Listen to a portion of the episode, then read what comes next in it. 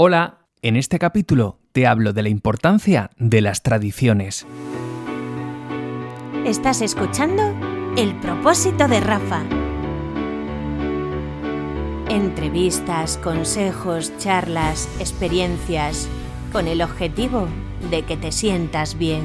El propósito de Rafa unos minutos para seguir creciendo. Feliz Navidad, Pulpo. ¿Qué, Oye, qué muñequito? ¿no? Que vienes aquí con muñequitos aquí al estudio. mira, te he traído unos duendes que se llaman Mi Duende Mágico y que es una tradición que viene de Chile y es que estos duendes, ¿no? Eh, anticipan un poco la llegada de la Navidad y entonces los padres, bueno, tienen los duendes que van haciendo travesuras por los diferentes hogares y es una tradición curiosa y me parecía muy interesante hablar precisamente, gracias a estos duendes mágicos, de las diferentes tradiciones que hay en la Navidad, porque aquí en España celebramos esto, en Sí. otros países, por ejemplo, en Italia, por ejemplo, no toman uvas por Nochevieja, sino que toman lentejas. Mm, bueno, bien, eh, necesitan hierro. Efectivamente.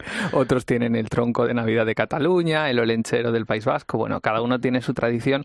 Y es que me parece importante saber que estas tradiciones están también para algo, ¿no? Siempre decimos, bueno, llegan las fiestas ahora de estas fiestas de Navidad donde tenemos que encontrarnos con los compañeros de trabajo, con los amigos, la fiesta de encuentro, pero yo siempre digo en esto, piensa ¿Para qué te sirve esa fiesta? Más allá de solamente ponerte como el Kiko o hacerte regalos o pedirle a los reyes lo que te dé la gana, no. Piensa para qué estás celebrando ese momento. Tú, por ejemplo, ¿para qué te sirve la quedada de Cope que hagáis o la quedada de Navidad? Bueno, pues cuando hagamos la, la quedada de COPE lo que vamos a hacer es celebrar un buen año de radio, mar- marcar objetivos y sobre todo celebrar la vida y, y celebrar el, el- el- el anuncio del, del nacimiento de, del- de Jesús. Eh, Es que esa es la gran noticia, no nos damos cuenta muchas veces, pero lo que celebramos es el nacimiento de Jesús.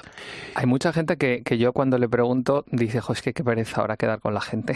Sí, pero, pero eh, los que vamos a mil por hora, a veces lo podemos pensar e incluso mentiría si no lo reconociese, pero no queda otra. Y luego te alegras, porque luego cuando vas a casa y, y has vivido todo y has recordado y te has juntado, pues te sirve para dar gracias. Y yo creo que eh, estamos todos en la misma onda. Pues si eres un poco grinch, un poco antinavideño, yo tengo tres motivos que a nivel de coaching creo que te pueden hacer reflexionar de para qué sirven estas tradiciones. Ayúdame, Rafa. El primero de ellos es, como dices tú, para agradecer, ¿no? Bien. El sentimiento de reconocimiento y sentimiento de pertenencia. Esto lo Ujú. hemos hablado alguna semana Sí. aquí.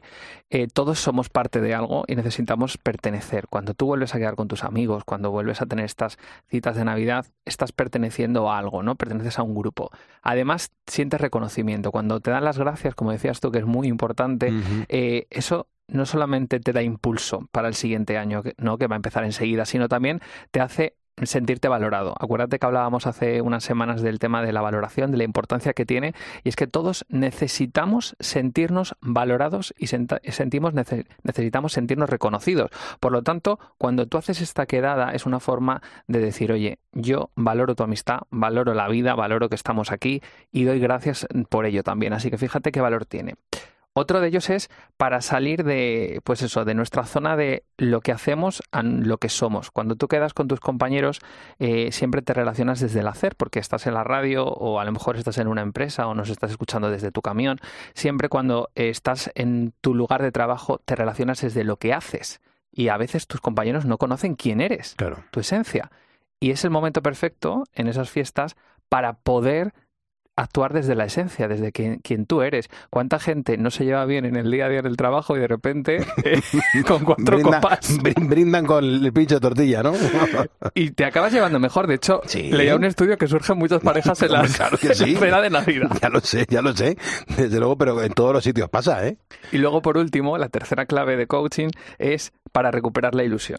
Porque cuando llegan estas fiestas, eh, sobre todo si tienes hijos, sobrinos cerca o niños que estén pues en tu entorno, vas a ver esa ilusión ¿no? que tienen por la espera de los regalos, por las vacaciones.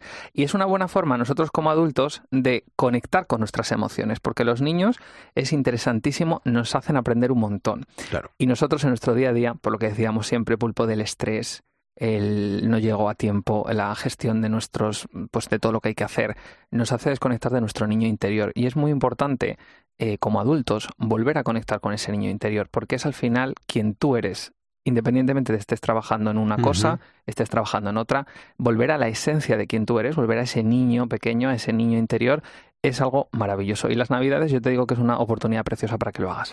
Cuando teníamos eh, 25 o 30 años, eh, yo voy a hacer el año que viene 49 palos.